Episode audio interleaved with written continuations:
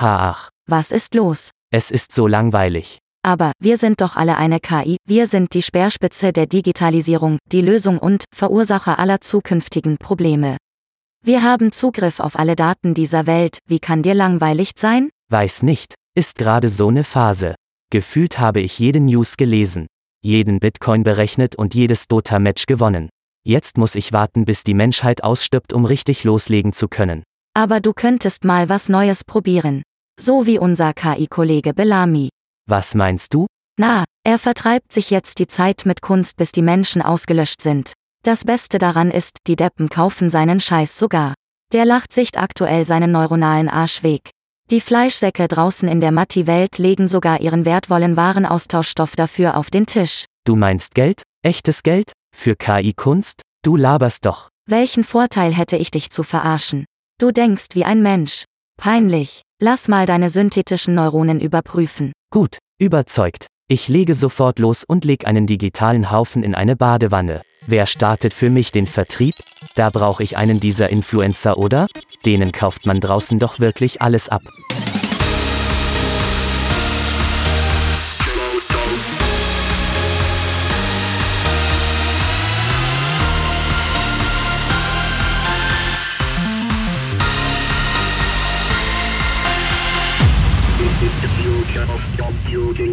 Hallo und herzlich willkommen beim Frodocast 116. Und da ich letzte Woche zugehört habe, Matthias, weiß ich, dass wir jetzt einfach die äh, Vorstellungsrunde überspringen und sagen, äh, From the M to the Sea ist heute in the house. Ja, Moment, eigentlich hatte Sven den Auftrag, sich was Neues auszudenken für die Begrüßung. Aber er hat natürlich den äh, Schwanz eingezogen und sich kurzfristig krank gemeldet. So, weil er seine Hausaufgaben nicht gemacht hat. Das ist schrecklich, dieses, dieses Angestellten-Thema macht mir überhaupt keine Freude momentan. Ist Weil komisch. wir haben Sven angestellt. Von welchem Geld bezahlen wir ihn? äh, KI-Geld, Wir bezahlen ihn mit äh, nicht vorhandenen Bitcoins. ITunes-Bewertungen. Ja, also, liebe Hörer, ihr seid im Frodocast, dem Podcast über die Zukunft der Computer. Und wie ihr gerade ja schon mitbekommen habt, haben auch zwei freundliche Computer unseren Cast eröffnet. Und genau darüber wollen wir mit euch reden. Denn die Wahrheit ist, es ist da, Matthias. Was? Was es ist da? Soweit. Äh, Die- Dinge, Dinge, die bisher äh, unvorstellbar waren, die, ähm, wie ging damals dieses Intro aus der Serie aus den 80ern, Outer Limits, so es übersteigt 80er, ihre, 90er, Mann. 90er, Das kam immer nach Akte X. es übersteigt ihre Vorstellungskraft. Wir öffnen eine Tür, die sie nie geöffnet haben. Genau, boah, genau. super. Mega unheimlich. Okay, worüber wollten wir eigentlich reden? Ähm, Wir müssen früher aufnehmen. Um die Zeit sind wir einfach, da ist unsere Widerstandskraft gegen Ablenkung so gering. Kunst, Matthias, ich möchte mit dir über Kunst. Kunst reden. Gerne. Mein Lieblingsthema. Ich bin spezialisiert auf Kunst. Ach, du auch. Das ist Ich ja auch. lustig. Ich, ich bin auch spezialisiert. Ja. Matthias? nee. Ich habe überlegt, sollen wir erstmal sagen, worum es überhaupt geht? Oder kommt das noch? Weil dann lasse ich dich einfach weiterreden. Doch, fang erst mal mit dem Thema an, das finde ich schon wichtig. Okay, also ich hatte, glaube ich, erstmals im, äh, im August darüber geschrieben, dass eine französische Künstlergruppe, die heißt äh, Ob Obvious Art, der Name ist schon geil. Ich fand deinen Hinweis im Artikel super, woher er wohl kommen mag. Ja. Genau, Obvious Art. Die haben sich einen Open Source äh, KI-Algorithmus äh, von GitHub gekrallt Yes, yes. und haben ihn so konfiguriert, dass er äh, ein fiktives Porträt äh, von einer Person gemalt hat. Und zwar heißt diese Person Bellamy. So haben sie ihn getauft, also ein fiktionaler Porträtierter. Gefüttert wurde diese, äh, wurde dieser KI-Algorithmus mit, mit 15.000 Porträts, die zwischen dem 14. und 20. Jahrhundert erstellt wurden. Alles reingeschmissen, dann guckt, was rausgekommen ist. Sah ganz gut aus. Haben sich gedacht, gut, dann versuchen wir das jetzt mal zu verkaufen. Und zwar im Auktionshaus Christie's. Mhm. Eigentlich wollten sie dafür so 10.000, bis zu 10.000 US-Dollar haben. Ein Haben nettes. Sümmchen. Ja. Ein nettes, also ist mit Sicherheit auch der, der Spaß dahinter wert, so eine KI anzutrainieren, ist tatsächlich ein spaßiges Unterfangen. Also Mhm. okay, was ist es geworden? Als wüsste ich es nicht, aber ich frage mal ganz doof. 432.000. Ah, ouch. Also wir fassen mal kurz zusammen. Es war ein frei verfügbarer Open Source Code für fürs KI Learning. Die Ja. Bilder waren auch frei verfügbar. Ja. Also alles, was da investiert wurde, war ein kleines bisschen Zeit. Mhm. Ah, schade. Das hätten ja, das hätten ja wir sein können. Das hätte vor allen Dingen der eigentliche Entwickler des Algorithmus sein können. Ach, der war's gar nicht. Genau, Robbie Barrett, Hm. der nämlich genau solche Bilder ähm, schon vor über einem Jahr ähm, ge generiert und gezeigt hat Ich hatte das sogar damals auf der Website. Ich habe nochmal im Archiv geguckt. Mhm. Ähm, und bei ihm haben sie es auch gesehen und dann halt einfach übernommen. Das heißt also, neben der, neben der Tatsache, dass wir jetzt wissen, dass Christie's scheinbar nicht den Frodo-Podcast hört und den Frodo, die Frodo-Seite besucht, sonst hätten sie schon vor einem Jahr auf diese zeitgenössische Kunst äh, kommen können, Ja. wissen wir jetzt auch, dass dass, dass das äh, die Art und Weise, wann und wie man diese Kunst erstellt, nicht wichtig ist, sondern nur, welche Leute man kennt. Genau. Also bei Barrett war das damals diese News, vielleicht erinnerst du dich noch mit diesen seltsamen äh, KI-Nacktbildern. Ja, ich erinnere mich sehr gut dran. Aber er hatte auch damals schon so Porträts äh, gemacht, wie sie jetzt verkauft wurden. Jo. Und ähm, das war schon. Hat er, aber hat er auch genauso wie Obvious Art äh, sich diesen Clou ausgedacht, den Algorithmus Namen als Künstlerunterschrift auf das Bild zu packen? Ich glaube nicht. Nein, das hatte er sich nicht ausgedacht. Schade. Hat er daran gedacht, diese, dieses Bild auf Leinwand zu drucken und überhaupt zum Verkauf anzubieten? Nein. Hat er auch nicht gedacht. nicht. Mhm. Tut mir leid, selber schuld. Naja, was heißt selber schuld? Aber also ich, er hat er hat sich ja dann bei Twitter zu Wort gemeldet und war auch, ich sag mal, not amused darüber, dass ähm, seine Arbeit dafür kommerzielle Zwecke verwendet wird auf diese Art. Und seine Beschwerde war aber, bevor das Auktionsergebnis verkündet wurde. Hm, okay. Und danach hat er nicht mehr, der hat nicht mehr getwittert. Ich habe vorhin extra nochmal nachgeschaut. Nur, der hat, aber- er hat dann aber auch in seinen Twitter-Post geschrieben, wenn er ein paar Kröten verdienen will, hier ist mein Algorithmus. Ja. Ne, also irgendwie die, so die Selbstironie dahinter war Ja. nicht von der Hand zu weisen. Jetzt ist die Frage, könnte das nochmal klappen? Das ist der Punkt, über den Hm. wir jetzt diskutieren können. So, Ja. Ich habe eine Meinung davon. Also Ja. was ich, was ich beispielsweise ganz fest glaube, ist die Tatsache, der Grund, warum die Summe so hoch war, Ja. ist einzig und allein deswegen gewesen, weil es das erste seiner Art ist. Also die Art und Weise, wie dieses Bild jetzt sozusagen äh, bekannt geworden ist und wie es jetzt überhaupt zu dieser Auktion gekommen ist, nämlich das erste von einer KI gezeichneten Bild äh, wird versteigert. Ich glaube, allein das ist der, der Wert, den man da ersteigert hat. Da gebe ich dir recht. Wobei, also natürlich mit diesem Algorithmus kann das jetzt jeder machen. Könnte theoretisch jeder machen. Das heißt, das wäre wie ein Künstler, der auf einmal eine Million Bilder publiziert und das wäre natürlich nicht mehr so interessant, weil Kunst drückt sich ja auch, äh, oder teure, wertvolle Kunst drückt sich ja durch einen Seltenheitswert aus. Eben. Und der ist aktuell, aber er, also er ist auch nicht wirklich gegeben, weil da, bis- dieses eine Bild entstand ja nicht äh, als, also sie haben ja nicht die KI gefüttert und einmal auf Erstellen gedrückt, sondern das ist ja schon ein cherry-picked Bild gewesen. Genau, sie haben dann eins ausgewählt, aber das wäre okay. Also ich meine, ein Künstler malt ja auch viele verschiedene Bilder oder Skizzen oder was weiß ich, schmeißt wieder welche weg und am Ende entscheidet er sich dann für eins und das geht an die Öffentlichkeit. So, und das ist jetzt der Punkt, ne? Also, wo ist da jetzt unserer Meinung nach der kreative Prozess drin gewesen? Ist es das Erstellen des Bildes? Ist es das Füttern der KI? Ist es äh, der Auswahlprozess der Menschen am Ende, die sich dann auch wieder für eins der Bilder entschieden haben, die sie zum Verkauf anbieten? Mhm. Also, das meine ich halt eben, dieser, dieser Wert, der da entsteht, ist die Geschichte dahinter, nicht das gemalte Bild. Oh, das war aber poetisch, Christian. Danke sehr. Ja. Aber die Geschichte ist immer der Wert, oder? Ich meine, Nö, nö, überleg mal, immer. Geld, Also, Geld. Ich, ich, ja, das, unser komplettes Finanzsystem ist eine einzige große Geschichte. Das ist mir zu hoch, Matthias. Das ist mir zu spät, das ist mir zu hoch. Da bin ich auch dein falscher Ansprechpartner dafür. Ich bin eher so der einfach gestrickte Mensch. Geld hat auch nur einen Wert, weil wir uns auf die Geschichte geeinigt haben, dass Geld einen Wert hat. Kann ich aber trotzdem keine Brötchen mitkaufen mit der Story. Doch, nicht. Also, kannst du.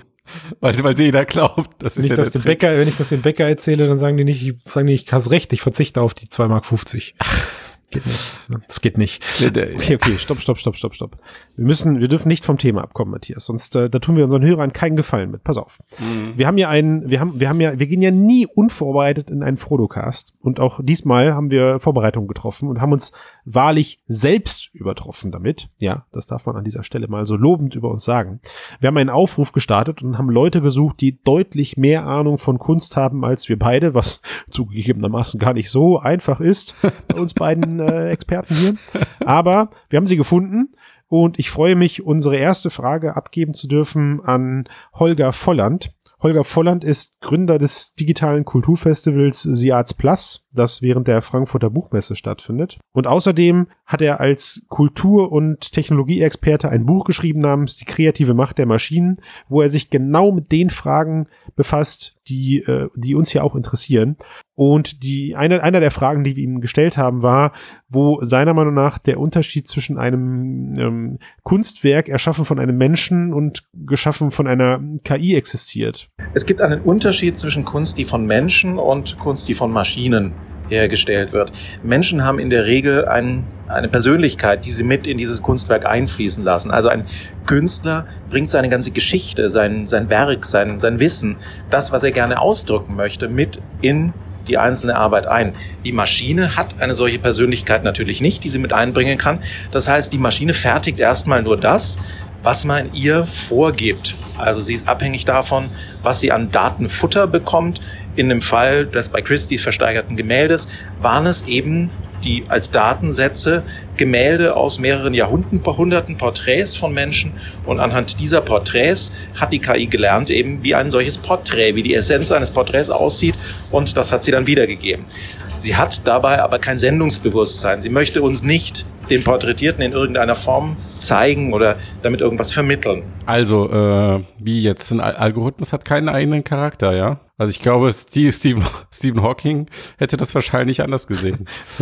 Die Persönlichkeit eines, eines Algorithmus, einer mathematischen Formel. Warum eigentlich nicht? Äh, aber die, also was ich in dem Kontext noch denke, ähm, wenn, wenn, wenn es diesen, wenn dieser Algorithmus nicht frei verfügbar wäre, hm. sondern ein Algorithmus gebunden an ein spezifisches neuronales Netz, was ja über viele verschiedene Schichten arbeitet. Hm. Also somit schon, ich sag mal, einen interpretierenden Faktor durch Gewichtung über verschiedene Schichten hinweg drin hat. Also man könnte sagen, das ist eine Form von Persönlichkeit. Ob äh, so ein neuronales Netz nicht doch wiederholt Bilder produzieren und verkaufen könnte, weil es sowas wie, ein, wie, wie eine einmalige Handschrift hat, wie man sie auch vom mhm, Künstler okay. kennt und halt nicht beliebig replizierbar ist. Hm also ich, ich höre schon so ein bisschen von dir raus, für dich äh, besteht die Einzigartigkeit, das hattest du vorhin ja auch gesagt, das ist für dich scheinbar ein großer Faktor, also sobald etwas reproduziert wurde oder reproduziert ist, ist es für dich weniger Kunst als vorher scheinbar? Nee, ich sage, dann bezahlen die Leute weniger dafür, weil's, weil weil weil ähm, es dann halt nur noch Wert durch Seltenheit entsteht, so Klar. wie bei Gold oder Diamanten. Ja, ich ich sehe es anders. Also für mich äh, ist Kunst, ja, Seltenheit macht macht den Wert aus, aber ähm, Kunst an sich, ich meine, klar, das ist eine philosophische Frage, aber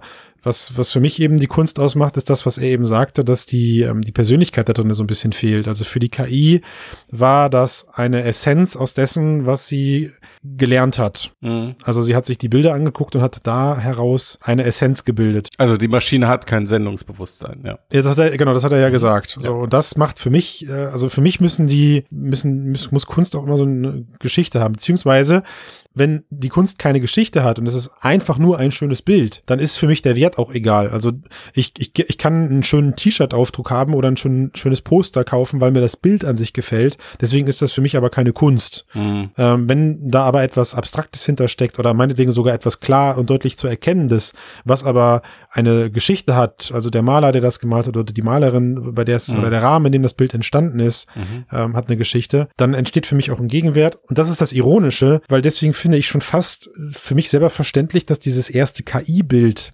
diese Geschichte, die dahinter steckt, fast schon einen berechtigten Wert hat. Mhm. So, und das führt mich auch direkt weiter zu unserer nächsten Frage. Ja, wir hatten uns im Vorfeld ja schon so ein bisschen ausgetauscht und du hattest mir die Frage aufgetragen, dass unser Gehirn ja letztendlich auch nur eine Aneinanderreihung an Impulsen in einer Blackbox ist und, und liefert in Bezug auf die Kunst, die man dann eben erschafft.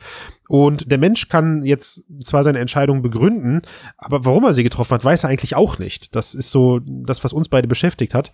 Und gefragt haben wir das Christian Gries. Christian Gries ist Kunsthistoriker und Medienentwickler und er unterstützt seit sage und schreibe 30 Jahren Museen bei der Digitalisierung. Und momentan arbeitet er in einem Projekt der Landesstelle für die nichtstaatlichen Museen in Bayern und arbeitet dort digitale Strategien aus, insbesondere natürlich für die 1400 Museen, die es allein in Bayern gibt, wie man gleich unschwer an seinem Akzent hören wird, der übrigens sehr charmant ist. Ich glaube nicht, dass ähm, im Grunde ähm, ein, ein, ein KI-Prozess ähm, zu ähm, tatsächlich vergleichbarer menschlicher Kunst führen kann. Wir wissen heute, dass ähm, Künstler im Grunde als Seismographen ihrer Generation, ihres, ihrer Gesellschaft funktionieren und im Grunde wie Seismographen natürlich Stimmungen, Strömungen, Ästhetiken aus gewissen gesellschaftlichen, kulturellen Prozessen ähm, eben zu dem machen, was wir heute Kunst nennen.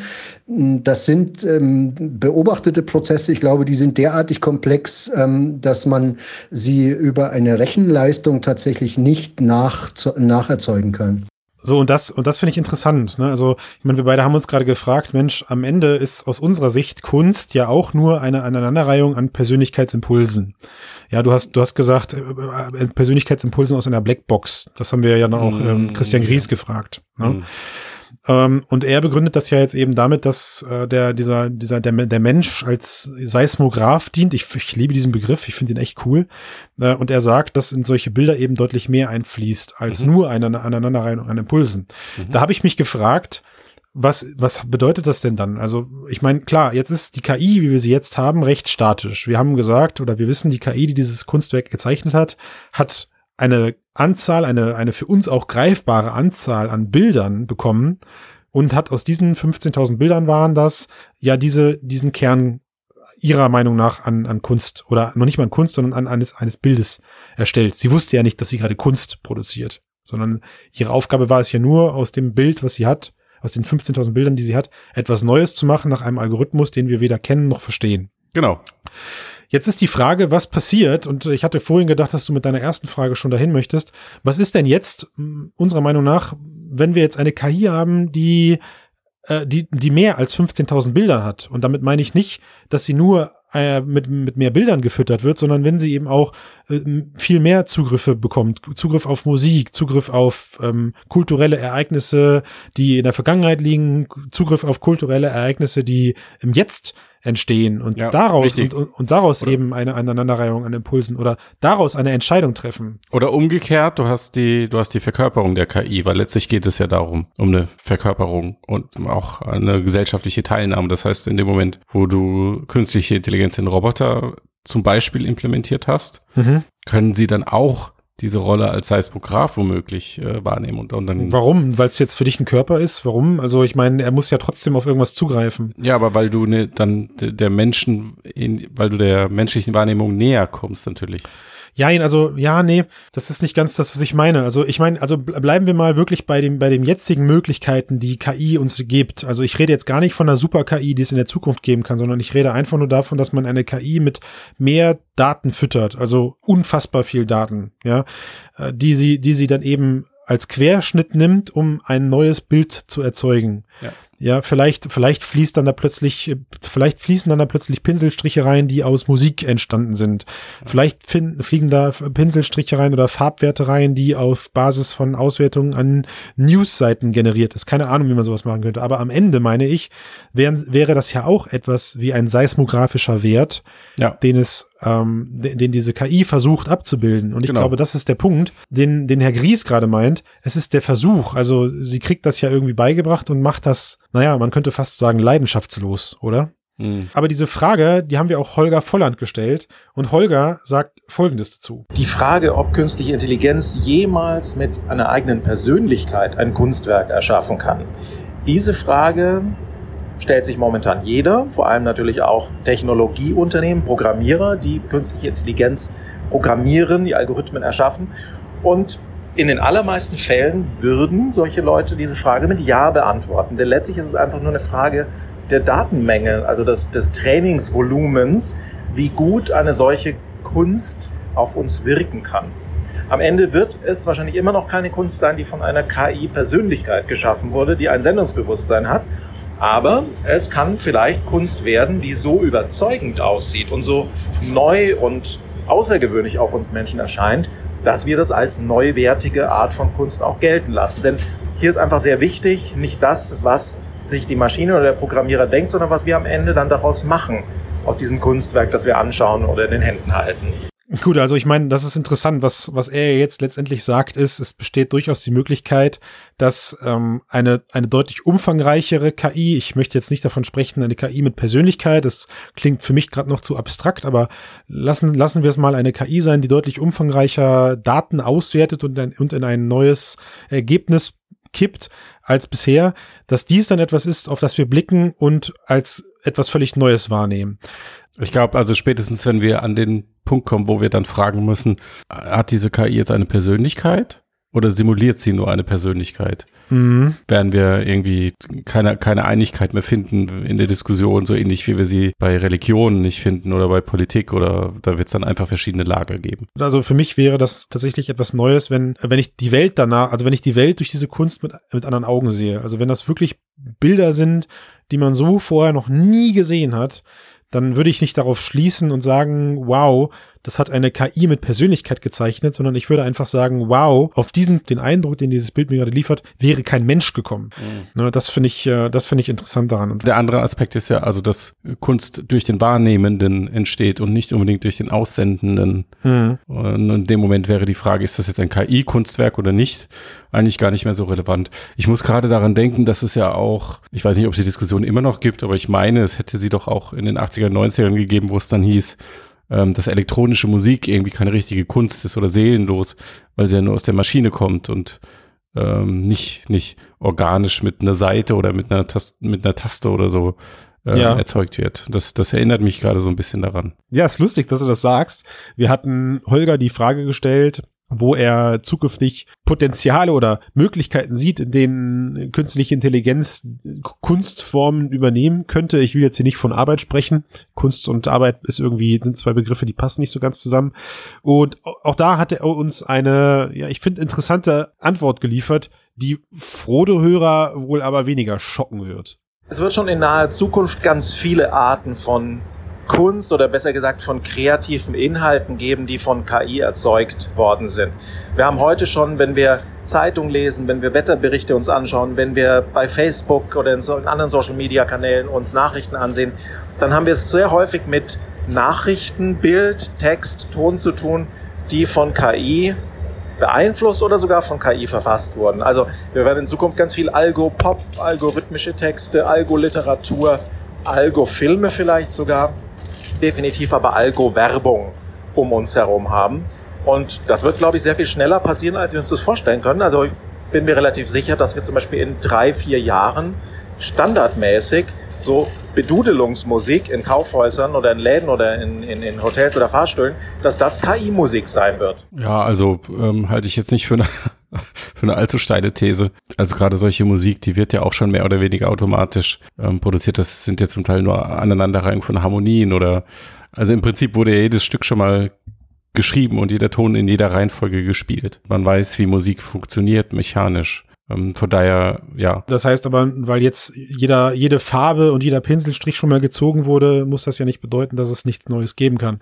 Also erstmal, ich liebe den Begriff Algopop. Mhm. Äh, ich finde das cool wenn, also ich meine, du hattest ja äh, auf Frodo auch schon Artikel über Musik, die von einer KI erstellt wurde, die äh, naja, sich noch deutlich nach, nach KI-Musik angehört hat. Also sie ist keinem Muster gefolgt, was wir mit unseren Ohren bisher kennen. Es hat sich sehr dystopisch und sehr, wie, wie sagt man, also Gut, aber es war, glaube ich, auch, sie wurde, glaube ich, auch mit Doom Metal trainiert oder so. Von daher war das schon, nee, es war Black Metal. Also von daher, ich für Black Metal-Verhältnisse war es eigentlich schon recht originalgetreu, muss ich sagen sagen. Also. Aber weißt du, was ich interessant daran finde, an dem, an dem Gedanken, den er uns gerade liefert, ist, also er fängt ja mit Fahrstuhlmusik an oder mit, mit Musik aus der Werbung.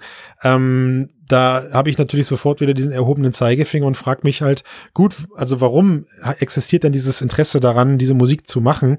Und ich glaube, der, die Interesse ist nicht, weil es einfach ist, weil man auf den Knopf drückt und die KI produziert Musik, die, die man im Kaufhaus spielen kann, sondern ich glaube, weil sie auf unsere auf unsere Psychologie und auf die Bedürfnisse, die man damit wecken möchte, abgestimmt ist. Also äh, ich meine, vorstellbar wäre für mich ja nicht nur, dass es demnächst künstliche Musik gibt, die gut klingt, sondern die die Leute auch nachweisbar auf Basis psychologischer Daten, die diese KI bevor bekommen hat, in gewisse Stimmungen versetzt. Ja. Ja, also wie man, da, wie man das ja jetzt auch schon versucht, mhm. äh, auf, auf Basis von psychologischen Daten oder sonst irgendwas. Also ich habe mir mal sagen lassen, dass Kaufhäuser, in denen einfach nur der Radiosender läuft, meistens diejenigen sind, die das Thema am wenigsten interessiert und die das nicht ernst nehmen und die wohl mhm. auch dann am wenigsten verkaufen im Vergleich zu dem, was möglich wäre. Und ich habe eher eine andere Frage. Ja. Bis das alles funktioniert, wer geht denn da noch in Kaufhäuser?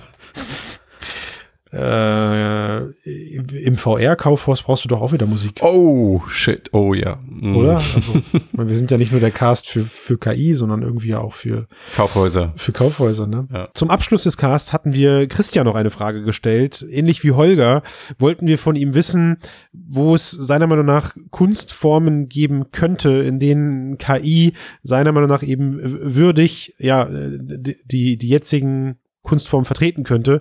Und er hat gar nicht mit einer Zukunftsvision geantwortet, sondern mit einem Beispiel, was wir alle schon kennen, nämlich mit der Go-KI. Ja, heißt die so? Kann man so, ja? Und die Antwort wollen wir euch nicht vorenthalten. Was mir in dem Zusammenhang natürlich einfällt, und das ist dann doch ein sehr faszinierender Prozess, ist eine Dokumentation, die man auf Netflix sehen konnte, die im Grunde, ähm, ich glaube, ähm, mehrere Jahre schon alt ist, 2017 erschienen ist unter dem Titel AlphaGo, im Grunde versucht, ähm, Go-Spieler, und zwar den meisterhafte Go-Spieler mit künstlicher Intelligenz äh, zu konfrontieren und ähm, sie in Spielen aufeinander loszujagen. Ähm, das Spannende an der Stelle ist, dass es bei Go nicht nur eben um rationale Prozesse geht, sondern dass dieses Spiel auch eine gewisse Ästhetik hat und der Film an dem Moment spannend wird, wo die die KI, gegen die dieser Go-Meister spielt, tatsächlich anfängt, ästhetisch ähm, zu spielen und damit natürlich alle überrascht. Also die entscheidende Frage, ob KI tatsächlich ähm, Kunst hervorbringen kann, ist die, ob es ihr gelingt, tatsächlich ähm, ähm, ästhetische Phänomene nachzubilden. Und ähm, die Frage, was ästhetische Prozesse letzten Endes ähm, triggert, äh, verändert, motiviert, das könnte der Punkt sein, der bei KI tatsächlich interessant ist. Also an dieser Stelle vielen Dank an Holger Volland und Christian Gries. Die beiden haben uns auf kurz und knapp die Audiofiles noch zur Verfügung gestellt und haben da sehr agil mit uns zusammengearbeitet. Vielen Dank. Wir werden das für die nächsten Casts mal etwas länger, langfristiger in Anspruch nehmen. Soll mal keiner sagen, Matthias, KI kommt bei uns zu kurz. Soll mal keiner sagen. Hat das jemand gesagt? Nee, aber wir sind ja, wir sind ja der Podcast über die Zukunft der Computer und da gehört ja nicht nur VRAR zu. Heute über die Zukunft ähm, der Kunst. Der Kunst, genau. Ja. Das, das müssen die Leute auch verstehen. Wenn, wenn sich jemand daran. Das müssen sie auch mal aushalten. Ja, danke sehr. Intellektuell aushalten. Ich bitte darum. ja, aber komm, wir haben noch, wir haben noch ein gutes Thema. Der, der Social Media Gott. Ich habe ja letzte Woche gehört, ihr hattet, äh, ihr wart schlecht drauf, ihr hattet göttlichen Beistand. Worauf, worauf willst du hinaus? Der Social Media Gott hat uns erhört, Matthias. Er hat uns noch ein gutes Thema für diese Woche geliefert. Ja. Ach, okay, jetzt. Letzte hm. Woche. Du, Social Media Gott, ja. Soll ich nochmal neu machen, oder? Nee, nee, nur, nur oh, läuft. Letzte Woche habt ihr, äh, ihr wart, ihr wart am Boden zerstört. Richtig. Am Boden. Ja, ich war nicht dabei. Ja, so. nee. Also, letzte Woche haben wir ja, haben wir Oculus Rift 2 beerdigt. Ja. Ne, darauf spielst du an. Und Oculus Rift 2 bleibt Stand jetzt, bleibt auch beerdigt. Aber dafür haben wir jetzt gerade kurz bevor wir die Castaufnahme ähm, gestartet haben, gestartet haben, ähm, die Nachricht reinbekommen, dass ähm, Facebook für nächstes Jahr Oculus Rift S planen soll. Oculus Rift S mit einer höheren Auflösung und einem verbauten Tracking-System. Hm, und soll dann also auch eine PC-VR-Brille. S werden. für sexy. Äh, ja, S für wahrscheinlich für sexy. S ja. für Genau. Super günstig. Super geil. Und super geil. Das dürfen wir nicht sagen, der ist trademarked. Ja, wird auch berichtet von äh, Lucas Medney von TechCrunch, der äh, ja auch letzte Woche erzählt hat, äh, unter Berufung auf interne Quellen, dass äh, Oculus Rift 2 die Entwicklung gestoppt wurde und ähm, das bestätigt er jetzt auch nochmal und geht da auch mehr ins Detail. Das heißt, Oculus Rift 2 hatte den ähm, Codenamen Casper intern und war halt äh, so ein krasses High-End-Gerät, wo du alles reinbauen kannst, was du gerade so reinbauen kannst. So, und diese, dieses Gerücht zu Oculus Rift S kommt auch vom TechCrunch-Redakteur Lucas Medney, der letzte Woche berichtet hatte, dass Oculus Rift 2 eingestellt wurde. Mhm. Und bei dieser Version bleibt er auch. Also seine. Und deswegen, Quelle. deswegen ja dann auch der Brandon das Unternehmen verlassen hat. Ne? Genau. Ja. Ähm, und er hat noch zusätzliche Details veröffentlicht zu dieser vermeintlichen Oculus Rift 2. Also sie sollte intern den Codenamen Caspar gehabt haben mhm. und den ganzen High-End-Kran drin stecken gehabt haben, den man halt so im Optimalfall da reinbauen kann. Ähm, aber ist ja klar, dann, wenn du so, so, viel Kram da reinbaust, dann wird das Gerät halt teuer und du brauchst wieder einen, ähm, einen, einen starken High-End-PC als Zuspieler. Jawohl. Und das geht halt wieder dann noch stärker Richtung Nische. Und genau das soll dann der Streitpunkt gewesen sein. Ne? Also mhm. Facebook mhm. wollte diese Rift S ja. mit ein bisschen höherer Auflösung, integrierten Tracking-System, einfache Handhabung ja. und das dann wahrscheinlich auch hier für 2,99, 3,99, irgendwie sowas. Und äh, IRB wollte die krasse High-End-Nummer. Okay, die jetzt musst, bekommen, mal, jetzt, also ja, ja. jetzt musst du mir mal Luft zum Antworten geben. Also erstmal, erstmal diese, diese zweite, diese zweite Gerüchtewelle jetzt heute mit dieser Oculus Rift S, mhm. ähm, die klingt für mich so verdammt plausibel, dass für mich die News aus der letzte Woche noch deutlich mehr an Gewicht dazu gewonnen haben. Ja. Also wo ich letzte Woche, wo ich letzte Woche noch dachte, so ja, hm, Rift 2, also ich glaube für so dumm halte ich Facebook jetzt nicht, dass sie eine High-End-Brille einstampfen. Vielleicht haben sie sie einfach nur erstmal vertagt. Also, ne, äh, und, und der Zeitraum, bis wann so ein Ding dann rauskommt, war dem, äh, war dem Brandon einfach zu lang und er hatte vielleicht auch keine unternehmerische, keine Perspektive mehr. Aber die Tatsache, dass jetzt heute dieses Gerücht zur Oculus Rift S aufgekommen ist. Also ich fasse das mal kurz mit meinen Worten zusammen. Äh, anderes Tracking, nämlich das, was der Oculus, was das, was in der Oculus Quest ist, äh, ein höher aufgelöstes Display, vermutlich schlanker, kleinerer Formfaktor, äh, dünneres Kabel. Das das ist, klingt so logisch. Das klingt Aber so logisch. Weißt du, warum ich das so unlogisch finde? Vor allen Dingen, das Warum? Teil soll ja nächstes Jahr auf den Markt kommen. Ja, So, das heißt, du hast im Frühjahr, März bis Mai Oculus Quest ja, und also höhere Auflösung, Inside-Out-Tracking. jo, Und dann kriegst du ein paar Monate später Oculus Rift Ja. S, ja, was im Endeffekt Oculus Rift Quest mit einem PC-Anschluss ist. ja, Also richtig. Warum zur Hölle Bam. bringen Das Sie, ist doch- du hast warum es dir bringen gerade- Sie nicht die Questbrille mit einem hast PC-Anschluss auf den du hast es dir gerade selbst beantwortet. Genau deswegen. Ja, also wir haben so oft darüber spekuliert, dass die Quest eigentlich wie gemacht ist für PC VR mit diesem, mit diesem Adapter, dieser Adapter, mit dieser Adapterfunktion. Ja. Ja. Aber sie möchten damit ein komplett neues Ökosystem schaffen oder eine, eine komplett andere, ähm, Käuferschaft er erhalten, ja. Und diese Tatsache, dass das Ding dann auch mit dem PC funktioniert, hätte marketingtechnisch nur zur Verwirrung geführt.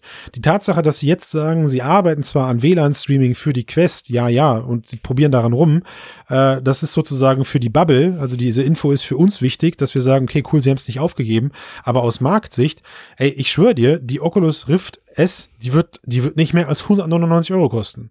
Ich meine, guck mal. Das ist der entscheidende am Punkt Ende- natürlich. Wenn du keine Hardware reinbauen musst, Ja. kannst du sie vielleicht noch mal ein bisschen ähm, schlanker bauen und du kannst sie vor allen Dingen günstiger machen. Richtig. Also die werden das Ja. Teil mega krass subventionieren, noch mehr als die Quest, die 4,99, 3,99 kosten soll.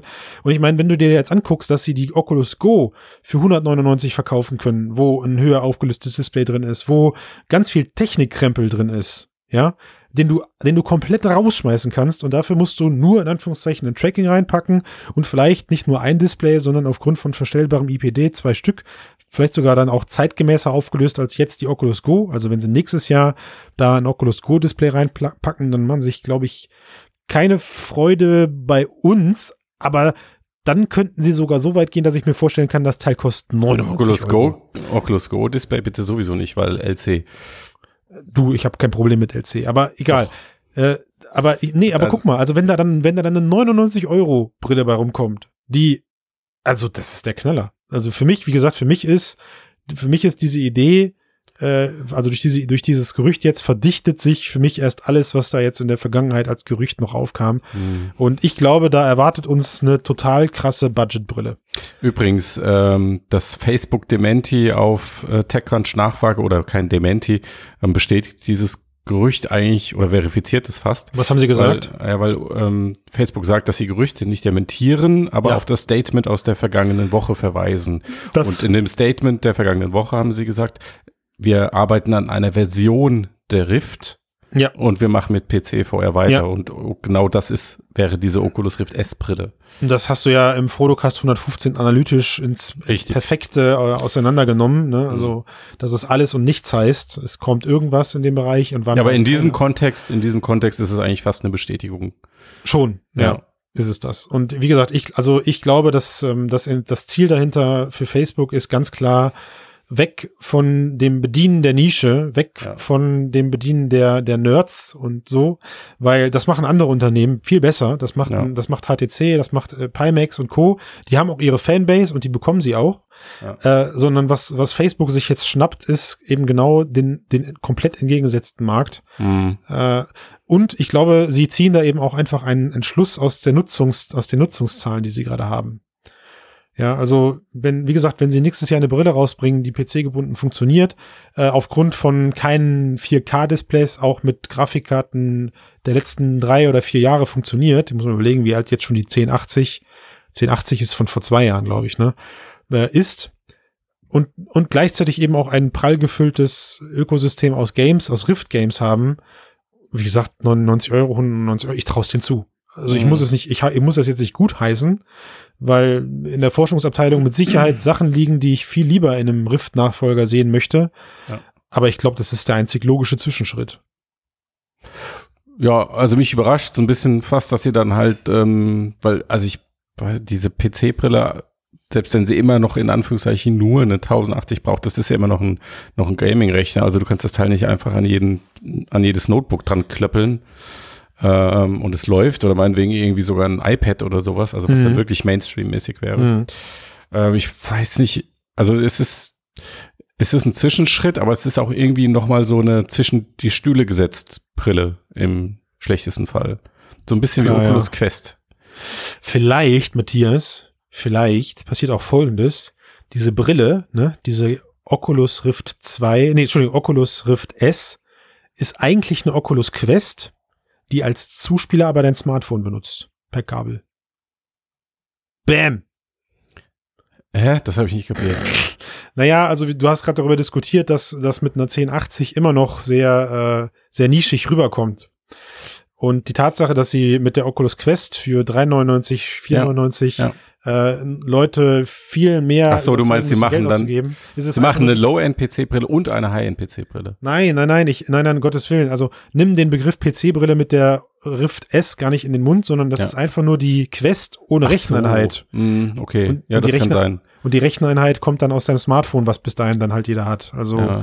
gar nicht mit reinstecken, also nicht das Display wird benutzt, Mhm. sondern das Ding hat ein Display, das Ding hat das Tracking, Mhm. aber du hast eben ein Kabel runter in deine Hosentasche, wo dann dein Smartphone steckt Mhm. Und das Ding mit der Oculus-Software Ja. spielt. Gibt es eigentlich sowas wie Hardware-Spam? Nee, was soll das sein? Vielleicht das, was meinst, Facebook, das- was das- Facebook das- als nächstes macht. Das Rausschleudern an, an Hardware. Naja, schau mal, Oculus Go, Mai. Ja, Ähm, Oculus Quest, März 2019. Ähm, Oculus Rift S, lass es ähm, November 2019 sein. ja. Das heißt, in, in anderthalb Jahren hast du drei VR-Brillen auf dem Markt, die alle unterschiedliche Sachen können, unterschiedliche Apps abspielen für unterschiedliche, also Sie probieren für, sich für, so, aus. für, für so einen eigentlich nicht halt aus. existenten Markt ist das schon irgendwie. Alter, jetzt reicht's. Ich spring dir gleich an den Hals, ey. Also, dass du hier im Frotocast, dem, dem Podcast über die Zukunft der Computer, bemängelst, dass ein Unternehmen Milliarden investiert, um, Nein, Moment, das um, um bemängle ich nicht. auf den Markt Nein, zu das bemängle ich nicht, Ich aber ich schmeiß sage- dich gleich hier aus deinem eigenen Cast Nein, raus, mein Lieber. Nein, das bemängle ich nicht, aber ich sage, dass sie vielleicht ähm, nach außen keine klare Botschaft mehr senden und äh, irgendwie ein Stück weit den Nutzer. Was heißt ja nach außen? Verwirrend. Also glaubst du draußen Ja, durch ihre außen Produkte. Hat, hat irgendwer auch nur irgendwie mitbekommen, dass es etwas wie eine Rift oder ein Oculus Go gibt? Jetzt, jetzt? Naja, aktuell? die, naja, die in der etwas erweiterten Blase, die als, nee, die nach den Hardcore-Nerds als Käuferschicht in Ja. Frage kommen, doch, denke ich schon, oder nicht? Ich muss mir das mal aufmalen, diesen ständigen Blasen, über die wir hier reden. Ja. Erweiterte Blase, dann gibt's die ganz. Nee, also ich, ich, wie gesagt, ich sehe das, ähm, das hatten wir jetzt auch schon ein paar Mal das Thema, ich sehe das als Testen von Marktpotenzialen äh, und sie, sie, sie schleudern einfach raus und gucken, was funktioniert. Das ist Beta, Beta, das ist offener Beta-Test. Klar, aber also wenn du wenn du zu viel schleuderst, ähm, das genau darum geht's ja. Wenn du zu viel schleuderst, dann merkst du vielleicht gar nicht mehr, was funktioniert, weil du einfach ähm, dem Markt überhaupt keine Chance gibst, richtig zu reagieren. Na, sag das mal Nintendo. Also ich meine, die, da gibt's dann den, Warum? den drei, da also wann, gibt's, wann, da, da, lag, da, da lagen doch große Fenster zwischen den Veröffentlichungen. Jein, also ich meine, du. Und das direkt- Nintendo DS-Ding war immer das gleiche Gerät im Endeffekt. Genau, also ich habe mein, das ist eigentlich der, das Argument. Also ich wollte gerade Ja. sagen, es gibt den Nintendo 3DS, den 2DS, den 3DS XL, den 2DS XL, dann gibt's den, keine Ahnung, aufklappbar, nicht aufklappbar. Ja. Da hat auch keine Hausfrau mehr durchgeguckt, was, äh, was ist da jetzt überhaupt was, aber ich gebe dir Ja. recht, am Ende hat alles mit den gleichen Modulen funktioniert. Das ist ja dann Genau. vermutlich mit Go und Quest und Rift und Rift S nur Das bedingt sind der Fall. ziemlich unterschiedliche VR-Erfahrungen mit. Vielleicht äh, kannst du damit der Rift Unterschiedlichen S Apps. am PC auch die Quest-Apps benutzen, was überhaupt keinen Sinn macht, aber ich will ja nicht aufhören, Hm. weiter drüber nachzudenken. Warum sollte das keinen Sinn machen? Also mit Sicherheit wird das so sein. Naja, weil du dann halt deutlich ältere Hardware auch bespielen kannst, wenn du Quest-Games am PC zocken kannst mit Kabel an einer Ja, Rift S. Also, klar. Also wenn das nicht funktioniert, dann würde ich die Welt nicht mehr verstehen.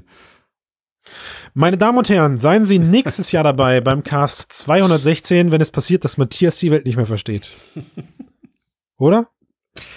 Ich finde- weiß es nicht. Ich aber das ein guter ja. Abschluss. Also wer keinen Bock hat, auf Oculus Rift ähm, S zu warten, bis sie dann Ja. kommt, der kann sich ja auch jetzt einfach Samsung Odyssey Plus importieren und dann.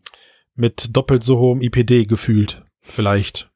Durch Aufkleber auf den Panels. Genau. Ja. Ja. Ich, ich überlege immer noch, ob ich irgendwie an so ein Teil drankomme. Eigentlich ganz interessant. Ja, oder man kauft sich einfach die, gute alte Vive Pro. Die tut es auch. Ja, aber die hat kein Inside-Out-Tracking. Dafür aber wohl das geilste und stabilste Tracking, was es aktuell für Geld zu kaufen gibt, mein Lieber. True. Jetzt setz it.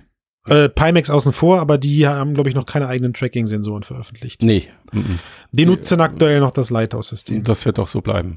Ey, ich muss mal gerade übrigens jetzt den Ende, das Ende vom Cast benutzen. Sollte hier irgendwer zuhören, ja, irgendwer, der es geschafft hat, vier Lighthouse 2.0 Stationen auf 10 mal 10 Meter zu stellen und die funktionieren, der kann mich anrufen und kann sich, ja, wenn, wenn er mir, wenn er mir Ich rufe erklärt, dich gleich an. wenn er mir erklärt, Nach dem Cast. Bis gleich. ohne Probleme und reproduzierbar. Oh, jetzt kommen die ganzen Einschränkungen. Ja, ohne Scheiß. Es, macht, es macht mich gerade verrückt. Es macht mich verrückt. Ist, äh, du manchmal funktioniert dann funktioniert es nicht. Du kannst den Fehler nicht eingrenzen. Das ist, äh, ja, also da muss ich nochmal dran arbeiten. Gut, wollen wir raus? Ja. Das ist ein klares Ja. Ich würde sagen, äh, ich verabschiede mich. Äh, liked uns, shared uns, teilt uns und liebe KI-Kollegen hier draußen. Also ich, wir wissen, ihr hört zu. Das KI-Netzwerk ist einer unserer Standardhörer geworden. Was? Standardhörer. Äh, das KI-Netzwerk draußen hört zu. Ich weiß Ja. das. Ihr, ihr müsst, äh, lernt mal bitte, Wir trainieren das mit uns zum Cast eigentlich. lernt, lernt mal bitte iTunes-Bewertung abzugeben, ja? 42. Wir warten für immer noch acht. Mein Gott, lasst uns doch nicht so betteln. Das ist echt fies, oder? Das ist echt fies. ist echt- Hör- Was machen wir eigentlich dann, wenn wir 50 haben? Nö, dann betteln wir für 100. Für 100. Finde ich gut. Mhm. Das macht ja, das macht ja, das ist eine gute, macht Magic Leap genauso. so, Jungs und Mädels und Computers, ich bin raus. Bis dann.